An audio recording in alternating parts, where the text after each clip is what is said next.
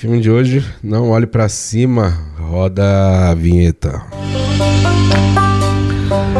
Eu sou o Gui Preto e bem-vindos ao Overback Duas Vezes Numa Só. E aí, como é que vocês estão? De boa? É seguinte, me indicaram um filme aqui, Não Olhe para Cima. É, eu vou compartilhar a sinopse com vocês. Primeiro, é um filme novo da Netflix, estreou essa semana.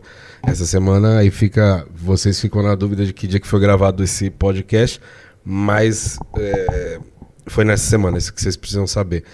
Vamos lá, vamos de sinopse primeiro, a gente troca ideia. É, dois astrônomos medíocres descobrem. Medíocres? Medíocres descobrem que em poucos meses o meteorito destruirá o planeta Terra. A partir desse momento, eles devem alertar a humanidade por meio da imprensa sobre o perigo que se aproxima. Logo de cara, eu quero falar para vocês que, tanto na escolha do elenco quanto a escolha do roteirista, que a gente vai achar o nome aqui, Adam McKay. É, até quero ver se ele fez mais alguma coisa, porque realmente esse Adam McKay é como se, em grande resumo, é como se o cara tivesse visto a pandemia, se antecipou e se antecipou não, né? No, no pós-pandemia ele fez esse filme para mostrar pra gente o quanto que a gente tá ficando não tem outra palavra, né? Burro, imbecil, idiota, retardado. Retardado não que dizem que é preconceito, é capacitismo. Mas a gente tá ficando burro. Alguma coisa a gente tá, entendeu?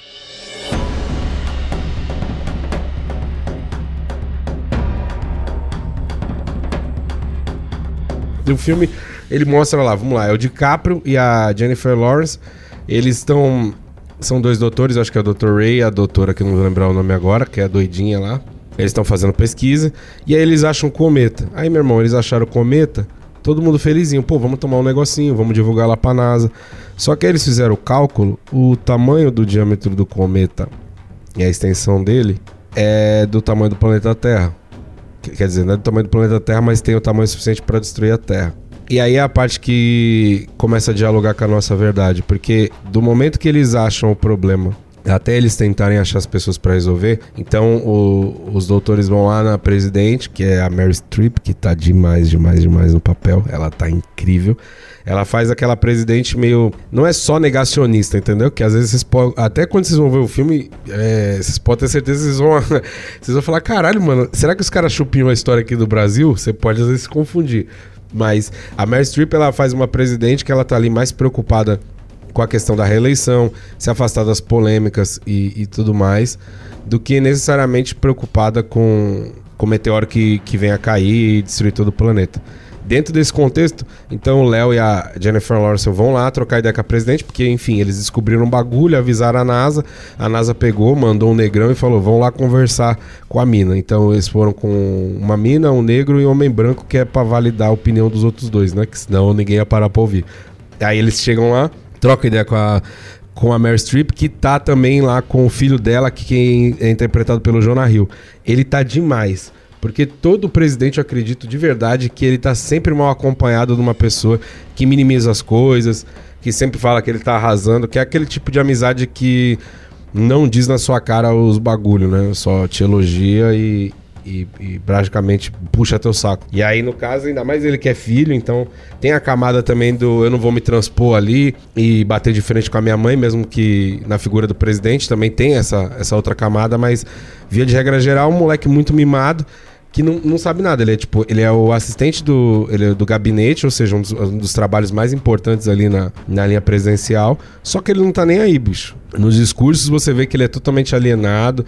Ele é aquele jovem de 30 a mais, assim como eu que vos falo, que, cara, eu sei fazer o arrozinho e um bifinho, entendeu? Não sei fazer mais nada.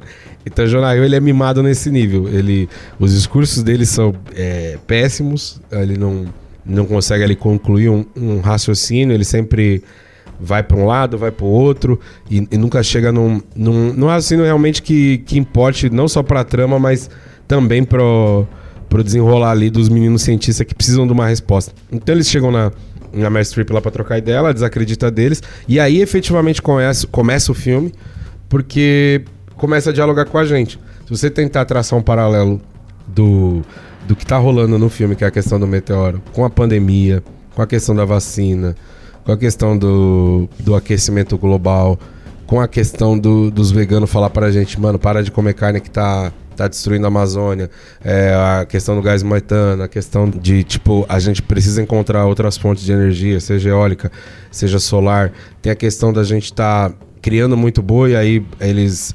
Só, só o lance dos bois, é que agora eu não vou lembrar, mas eu até recomendo ter um documentário, Conspiracy, que ele fala exatamente disso. Para você ficar criando gado, não é só criar o gado, vai muita água né? E o modelo de vida que a gente está hoje, ele precisa ser repensado de algum jeito, né? Eu falo, mas ao mesmo tempo que eu gosto muito de cheeseburger, mas a gente precisa pensar numa solução. O, o cenário do jeito que está hoje não é propício para a gente continuar existindo, né? Se você vê para construir um prédio, vai água para caralho, entendeu? Então, tipo, tudo, tudo vai muita água, tudo vai muito recurso natural. Então a gente tem que começar a pensar em alternativas é, de agora e não ficar duvidando. Porque aí a gente volta pro filme que é o que a gente está fazendo. O filme, as pessoas acreditam, algumas, as que, que realmente acreditam na ciência, dão valor à, à ciência, entendem que, beleza, se você acredita em Deus, pensa que Deus está usando o cientista, vamos pensar dessa forma, em vez de criticar eles.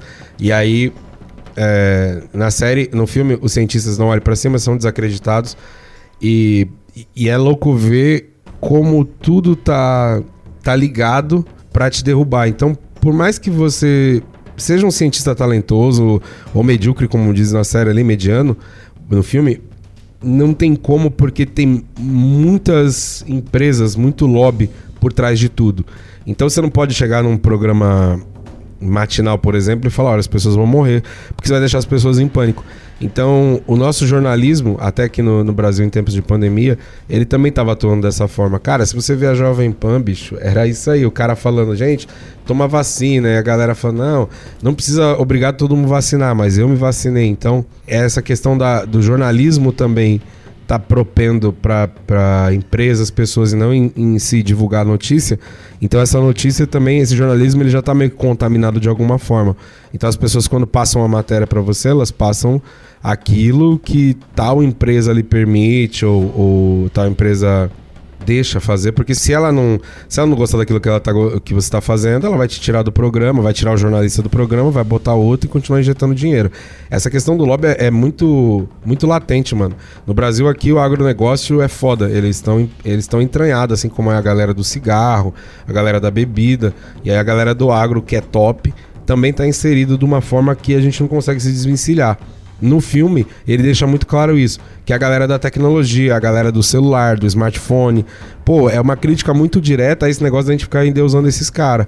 Porque ao mesmo tempo que eles trazem tecnologia, eles estão ilhando a gente. Por exemplo, eu tô conversando com vocês aqui por esse podcast e eu tô ilhado aqui, sendo que eu poderia estar tá discutindo essa mesma parada com, com uma galera e, e me dar por satisfeito. Mas não, estamos usando a tecnologia aqui para desenrolar em conjunto.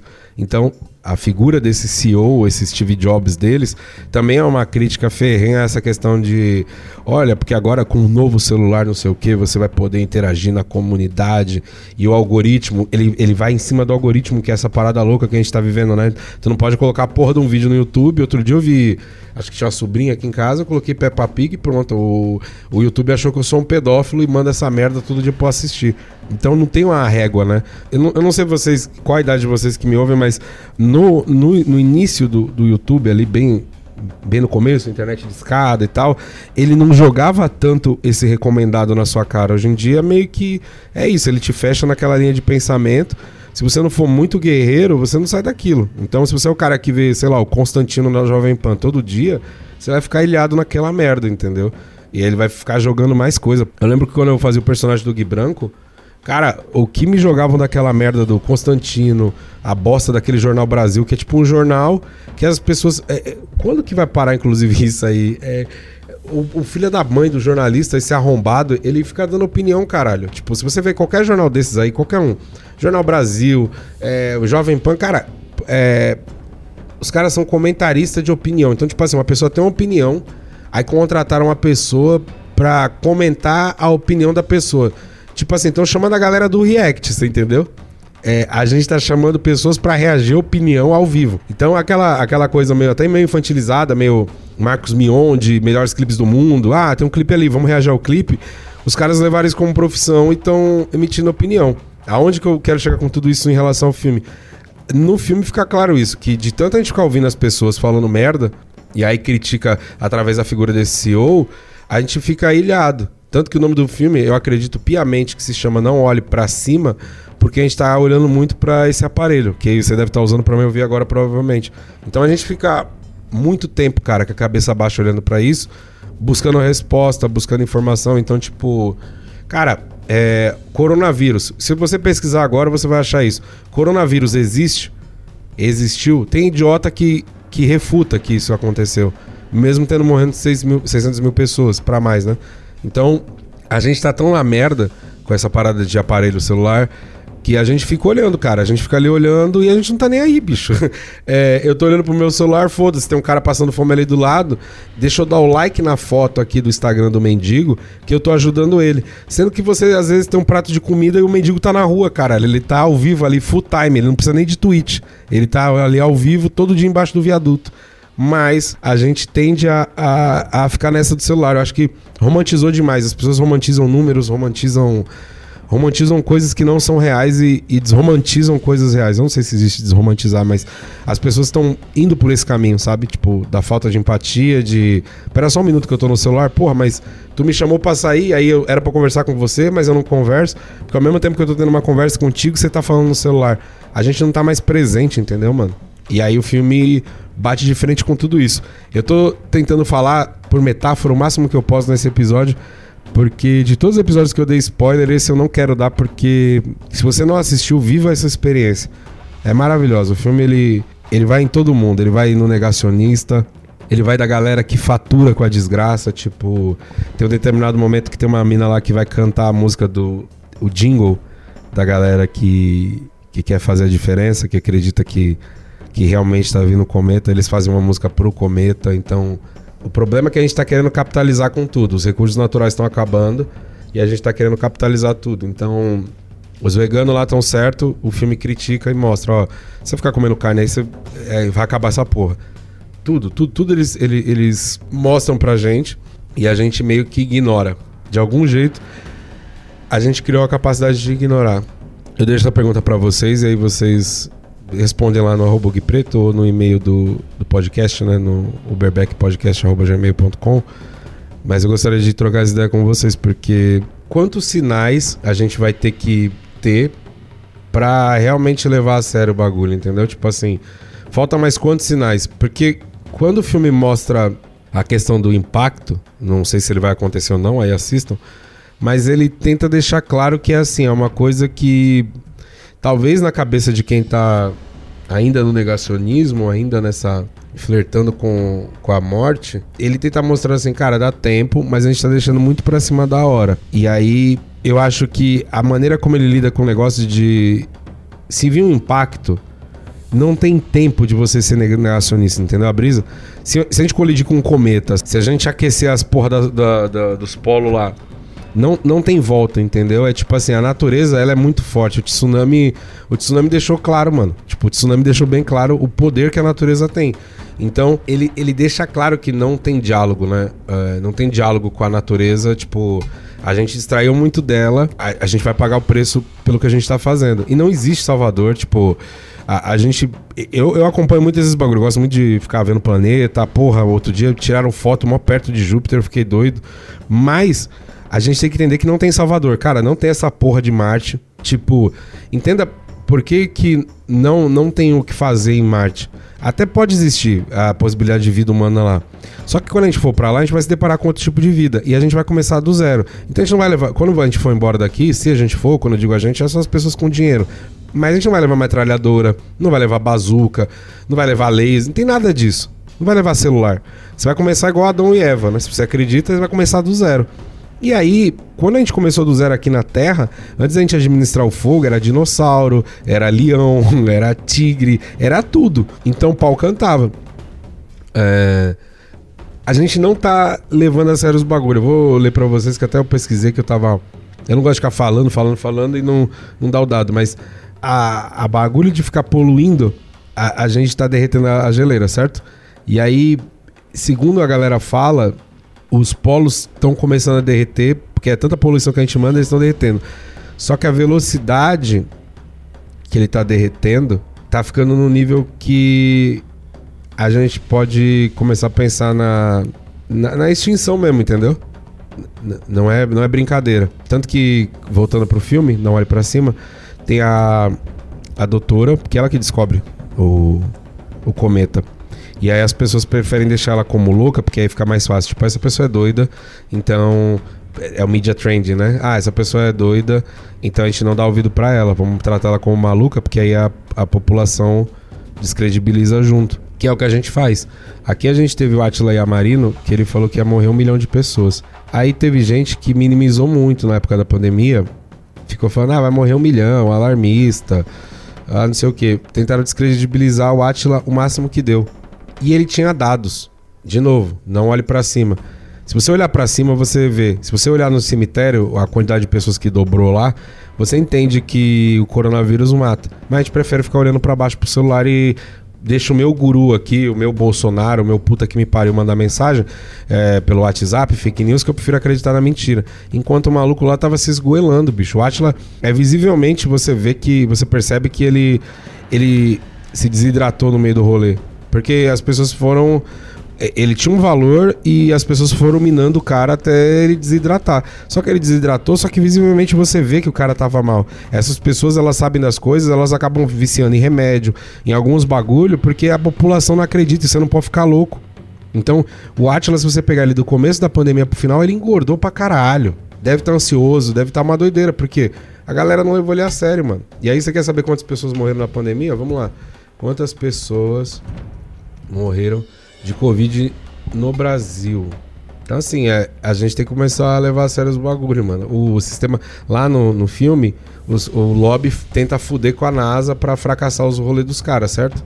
Aqui, não obstante, quando a gente estava se protegendo da Omicron, é, falaram assim, galera, só pode com a porra da dupla vacina e os caralho. Aí o que, que o nosso Brasilzão fez de meu Deus? Inventou um ataque hacker tirou o site do SUS do ar e aí vagabundo ficou entrando, porque aí teve que prorrogar o bagulho e aí agora nós estamos com essa pica na mão de novo.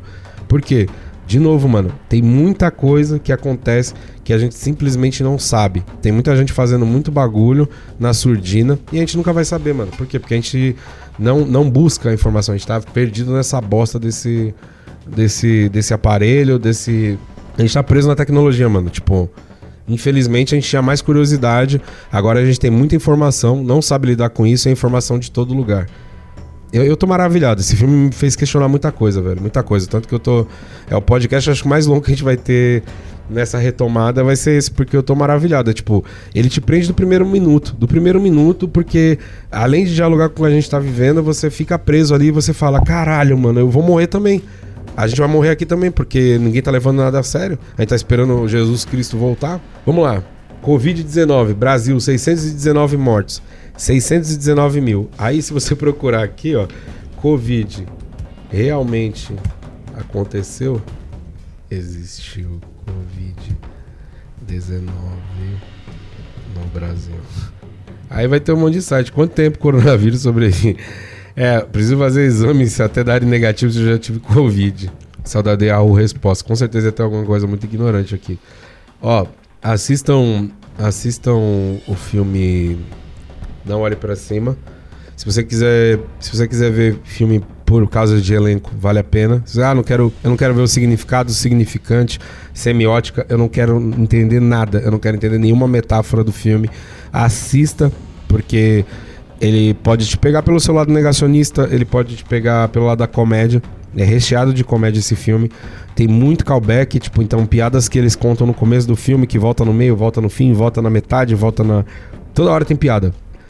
Então, vamos partir para avaliação. Se for para dar de 0 a 5 estrelas, 5 estrelas, porque, na minha opinião, ele atinge tudo que o cinema tem para se propor de arte como, como arte em si. Se, se, se o lance do cinema instigar, provocar, questionar, esse filme conseguiu. Eu espero que as pessoas assistam e comecem a olhar para cima, entendeu? Porque não precisa esperar a extinção para entender que dá tempo de mudar, entende? Então, muda seus hábitos, mano. Tipo, se você acha que 2022 ainda é para votar em certas pessoas, tipo, vota em outra pessoa do mesmo segmento que você gosta, mas dá chance para outro, entendeu? eu respeito o seu, seu direito a voto. O que não dá é a gente viver nesse negacionismo do caralho, entendeu? Tipo, não vacina criança, não vacina, não, não responde porra de meio de vacina.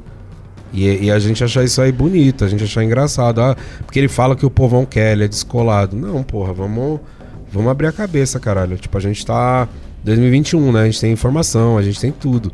Então, se você quer ficar alienado na porra do celular, também procura informação, sai da fake news, vai, vai atrás de do real conhecimento, entendeu?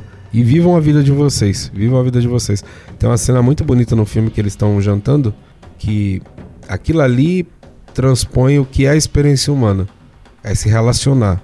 A gente é humano, a gente se relaciona com pessoas. Essa é a experiência nossa aqui na Terra. Não é você ter 50 foda-se se você tem um milhão de curtidas, entendeu, mano? Porque isso é número. Do mesmo jeito que o Orkut era número, do mesmo jeito que o Flogão era número, ninguém fala dessas bosta. Sabe o que a galera fala? Tipo, de uma conquista ali de uma da menina do skate, isso aí vai reverberar por muito tempo. Uh, o padre Júlio Lancelotti que quebrou que os mendigos estavam dormindo na, na, calçada e aí construíram os bagulhos para os mendigos não dormirem lá. E ele foi lá com uma picareta e quebrou tudo. É isso que vai reverberar pro resto da vida. São pessoas e as atitudes delas em relação ao que aconteceu. A galera que resolveu se levantar contra o nazismo, a galera que se levantou contra a ditadura. É disso que a gente vai lembrar, entendeu? Ninguém vai lembrar que você teve um milhão de curtidas no, no Facebook. Foda-se, tá ligado? Tipo, é importante, é importante. É profissão, eu entendo que é, é, é meu trabalho. É chegar nesses números, ser refém do algoritmo, para poder encontrar com vocês e contar minhas piadas. Eu entendo tudo isso. Mas a experiência humana tem um pouquinho mais disso. É um pouquinho além dessa parada. Entende? E aí, a cena do jantar, para concluir meu raciocínio e me despedir de vocês, a cena do jantar, quando vocês assistirem o filme, ponha isso na cabeça de vocês. A vida humana é mais aquilo ali e menos o que a gente tá vivendo. Você encontra com quem você gosta, dá um abraço, almoça. Não precisa ir, ir num restaurante caro, não, mano. Eu, eu falar para você, da minha mãe eu tenho saudade quando ela fazia arroz, feijão, bife e batata frita.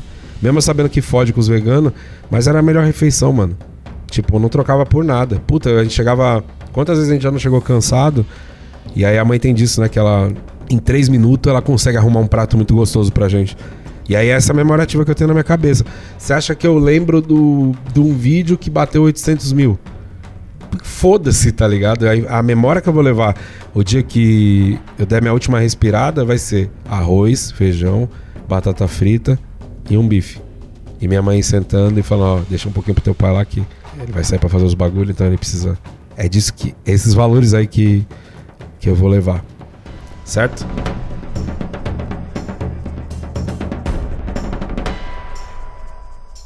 Então, se você ouviu até aqui, não deixa de mandar seu e-mail, berbeckpodcast.gmail.com. Manda sua mensagem também lá pro arroba Preto. Siga os meninos, Abner Henrique, Thiago Santinelli, que em breve aí estão voltando para a versão de vídeo. Um, esse foi o Berbeck. Olhe para cima, olhe para cima, olhe para cima. Até a próxima. Olhe para cima. Tchau.